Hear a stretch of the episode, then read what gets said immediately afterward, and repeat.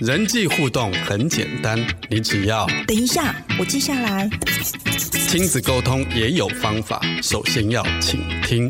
对，这是重点，打个星号。上一代的担忧，下一代的烦恼，有疑问就有解答，有学习就能成长。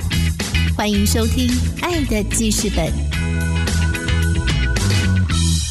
每天爱你多一些，欢迎收听《爱的记事本》，我是雨林。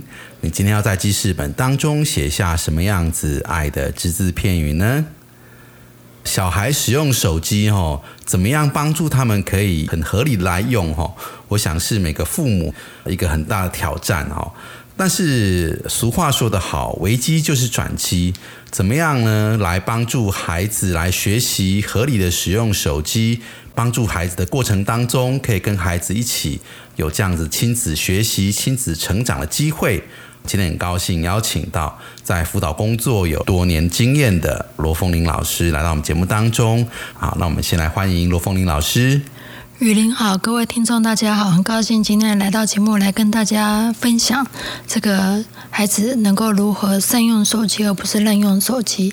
其实我想，我们有时候大人哦是还蛮矛盾哦，一方面有时候又呃看到小孩在用手机哦很紧张哦，想要限制他，但是一方面有时候又会把这个手机哦当做是一种啊好像奖励这样子哦，好像你表现的很好啊，你就可以。啊，用手机这样子哦，有时候啊，这样的心态也是蛮矛盾哦。啊，老师是不是也请再跟我们分享一下哦？我们怎么样可以帮助孩子来使好好的善用他的手机？好，那我跟听众朋友分享三大看见。那接着我要分享，就是在辅导工作中，哦，经常看见的是父母亲的两大矛盾。第一个矛盾就是像刚刚雨林所说的，我们常常是一边制止。他使用手机，告诉说手机不好，会让你沉迷。一方面，其实又把手机或者是手机的时间作为奖赏。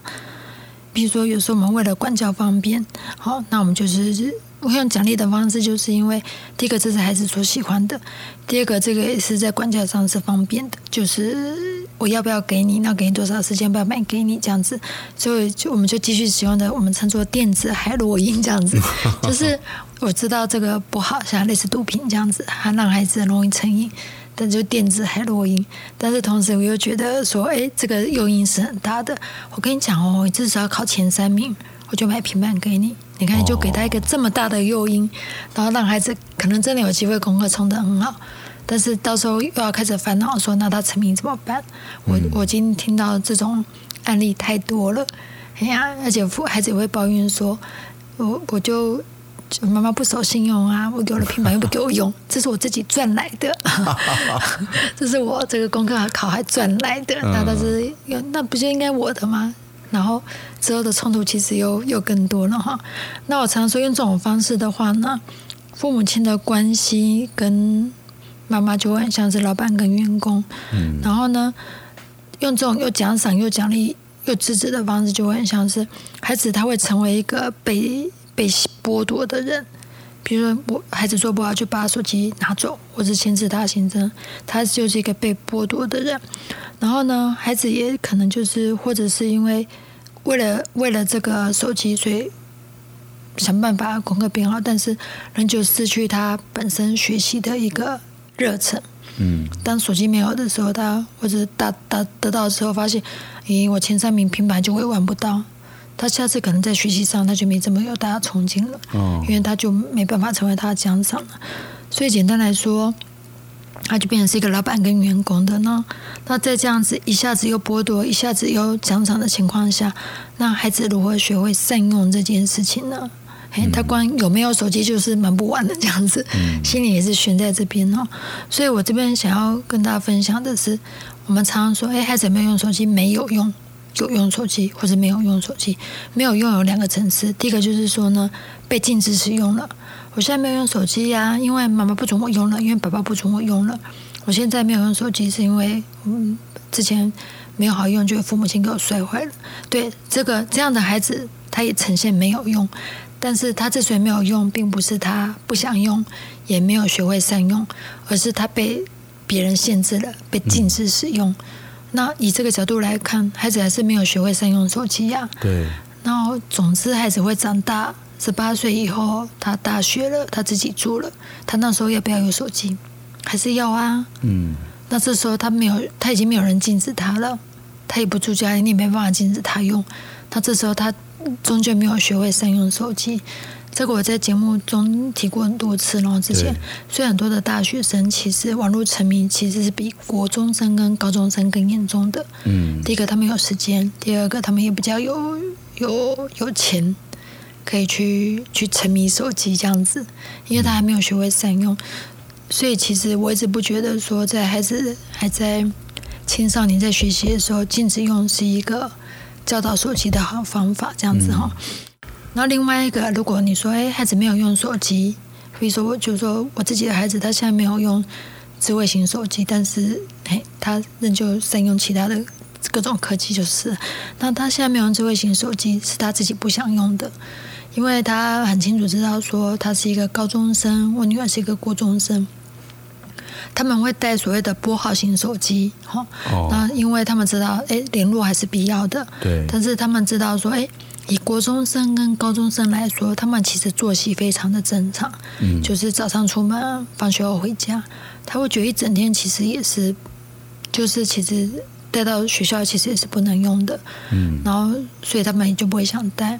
然后放学后呢，他们也很清楚知道说，如果使用智慧型手机里面的各种社群，这样子其实放在书桌旁边就是很有吸引力。他说这个也孩子也会觉得说，这让他们很分心。就是这个东西，孩子会觉得说这是无利于他们学习的，所以他们会自愿的、心甘情愿的不要去滥用手机，也不会把手机平常就放在手边，手不哎机不离手这样。那孩子也是呈现不用手机的状态，但这个就是我们所谓的自己不想用，这就是所谓的自律。嗯，跟刚刚被父母亲限制不能用、被禁止用，这个叫做他律。所以他律跟自律都展现出来都是不想用，都是都是没有用。但是我们的终极目标就是让孩子学会自律到不需要用的时候就不想用，也不会停止不下来。嘿，其实很多孩子他是在滥用手机之后很挣扎哦。嗯他你问他，他也知道说啊，手机害我会那个成绩变差。那你说，那手机保管一天好不好？他说不行，我也活不下去。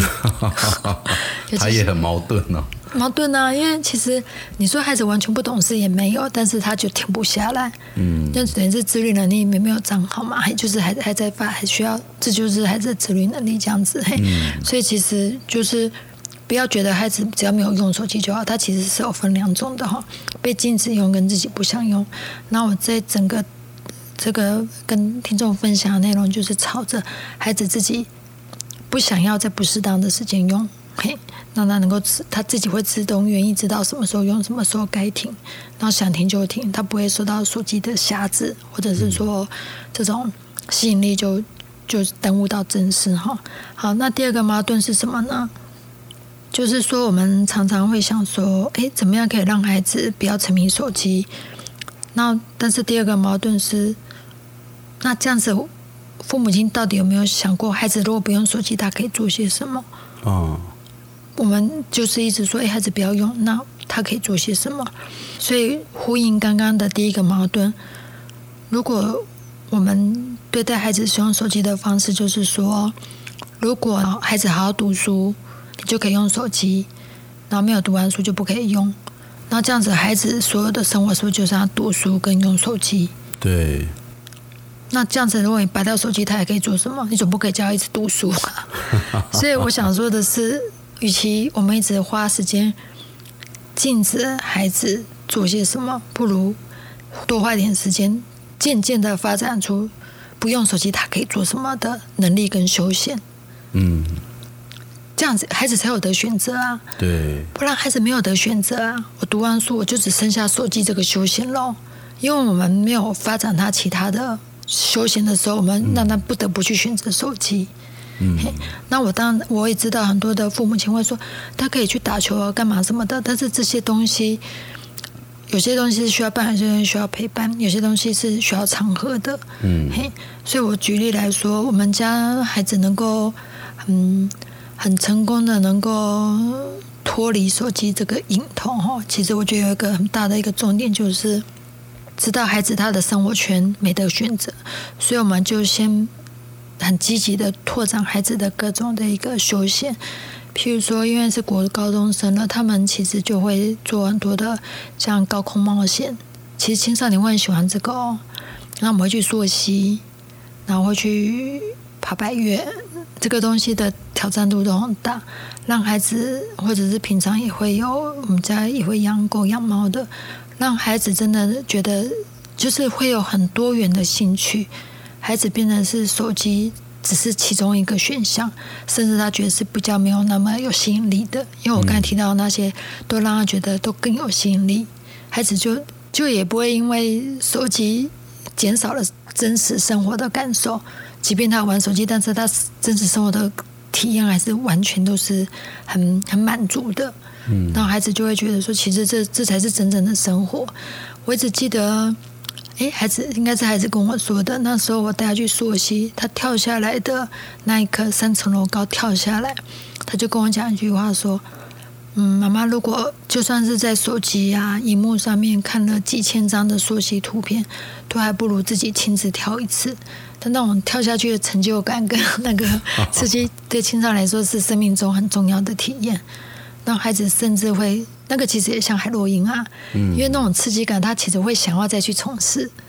嘿，所以其实当孩子有这些替代的时候，所以我们有时候六日都会。很早就先排好，他会去约同学一起去溯溪、去爬山，因为他更渴望再一次享受那种那种很满足的刺激跟真实的冒险，因为这是青少年需要的。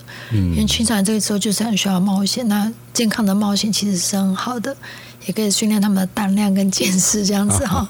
所以我刚刚说的第二个矛盾就是说，当我们一味的单单禁止孩子不用手机，那我们没有同时也培养他不用手机的时候可以做些什么？嗯，呀，现在孩子已经青少年的孩子已经不是两三岁了，给他一个几个玩具他就满足了。对 对，那有没有让他有更多的事业可以选择，有更多的健康的嗜好？孩子要健康的嗜好，通常都是需要家长一起培养的。嗯，所以就像是我其实也没有这么。体育这么强，但是真的觉得为了孩子的成长，我也我自己也都去爬百越啊。然后刚刚我说那个三层楼跳的溯溪，我也都跟着跳哎，太厉害了。我也我也我我都常常觉得说，在为了陪伴孩子，也让孩子能够善用手机这个事情，做了很多的陪伴。我都有一种又年轻活了一次的感觉，因为这些那当然亲子关系一定是变得非常的好了，你知道吗？那个大家一起冒险那个。那种是生命共同体，哎呀，让我感觉其实蛮好的。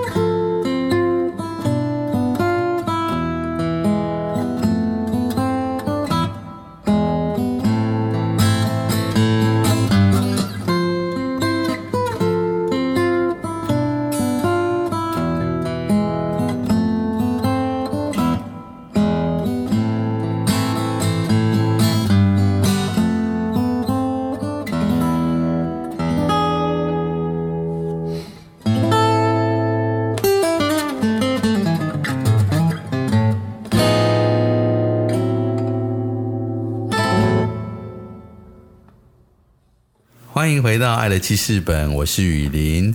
今天我们邀请到的来宾是有多年辅导经验的罗峰林老师。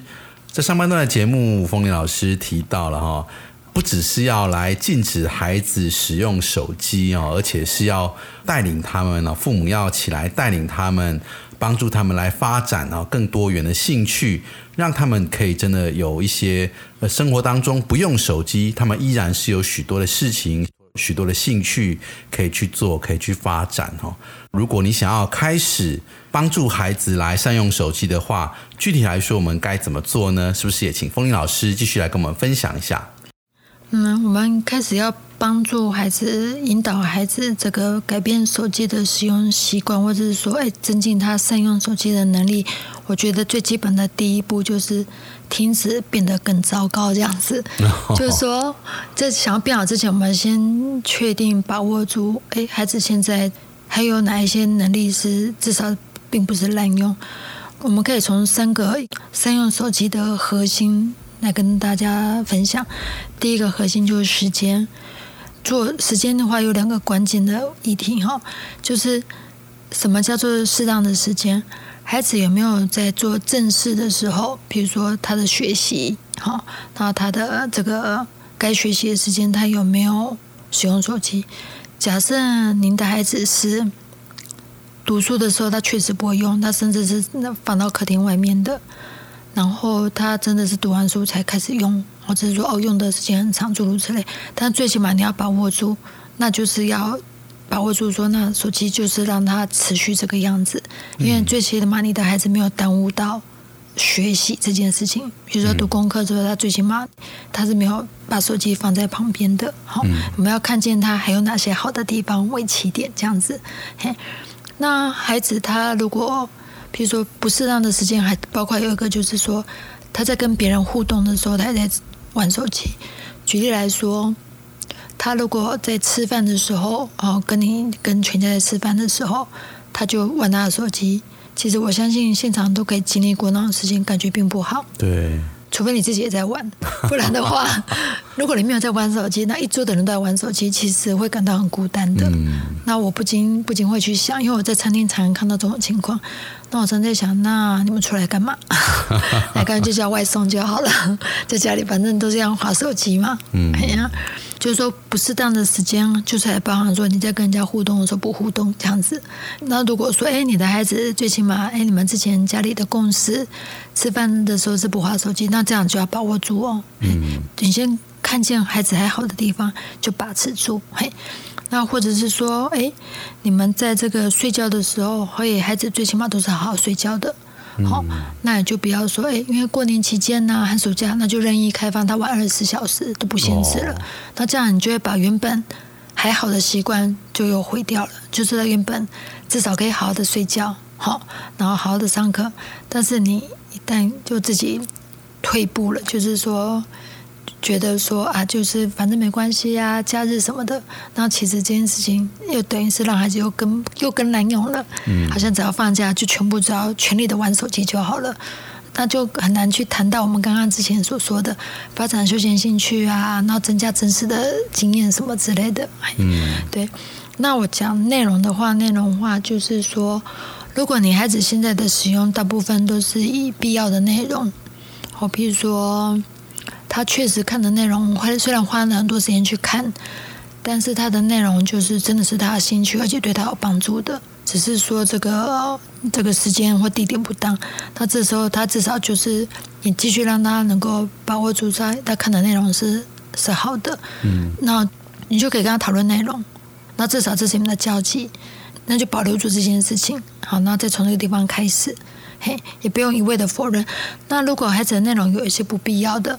那这才是我们要调整的部分，也就是说，内容必要跟不必要还是要做区隔，不要看到孩子一玩手机就好像很疯狂的否定掉这样子。嗯其实孩子在玩手机过程中，有些真的是适当，有些是不适当的，我们还是要能够区分这样子，这样才可以教导孩子哈。嗯。那第三个就是地点，就是其实不适当的地点大概有三个，第一个就是说在很刺眼的地方，第二个就是在黑暗中。好，第三个就是在移动中，嗯，就是我们把孩子的手机的行为给他看得很清楚。那我们就保留住他还好的地方，然后再去处理他不好的地方。嗯，这样才有办法所谓达到善用跟避免滥用嘛。嗯，如果他善用的你也觉得他不好意思禁止他用，那孩子根本长不出善用手机的能力呀。嘿。所以，像有一些关键问题，就是说，哎，孩子睡眠都正常吗？哈，这也是一个很大的关键哦。然后，另外一个关键问题就是说，哎，孩子他有没有学习认正常？譬如说，他的作业有没有缺交，有没有准时交？然后上课会打瞌睡吗？好，这些都是一个很关键的一个问题。如果他的学习这些都是正常的，那其实你就可以就可以知道说，哎，他的大致上状况可能都还好。睡觉也睡得好，也没有影响，然后学习也都还正常，功课作业交交什么的也都很好。然后呢，第三个问题就是他吃饭、洗澡、作息有没有正常？就是他还是正常的作息。啊，这三个是影响最大的。如果这个其实一定不适当，但是你还是要从这边细微的区分，说这些关键的问题中，它的适当跟不适当、不适当性这样子。嗯，那这样子你就可以去至少做到停止退步。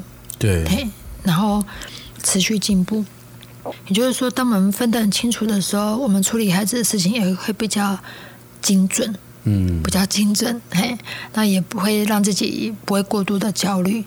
嗯，当我们越能够看见孩子还正确的地方，我们就越不会过度的焦虑，引导孩子的过程中就可以更加的理性。哎，那我真的觉得，在手机这件事情上，已经成为太多家长的焦虑，以至于情绪都太大了这样子。嗯，那有时候我们都本能性的去管教孩子，然后，但是我跟大家分享的就是，我们很理性的去分析孩子在时间、内容、地点，他的一个适切跟不适切的地方，分别的看见，那我们就可以让我们情绪在起来的时候，就会提醒自己说：，哎，其实他还好啊，哎，只是说他有哪些地方要改进，那我至少。想办法去改进它，而不是当场用狂骂、狂飙的。哎，那在整个教养过程中，你就会因为看到好的，还会给予孩子适当的鼓励，这个也很重要哦。我记得我其实，在陪伴孩子的过程中，我也给蛮多的鼓励。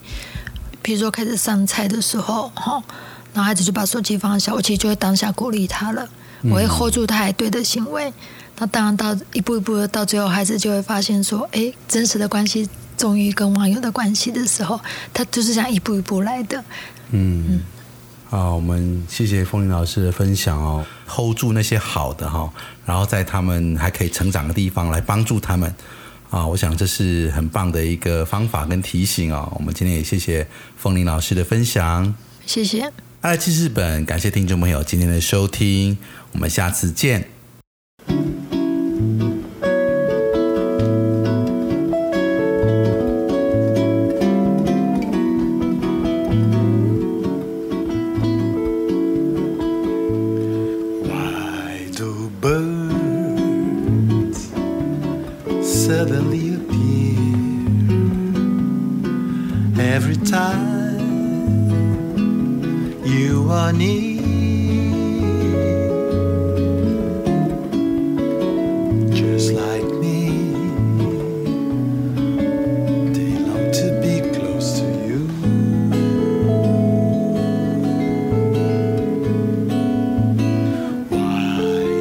大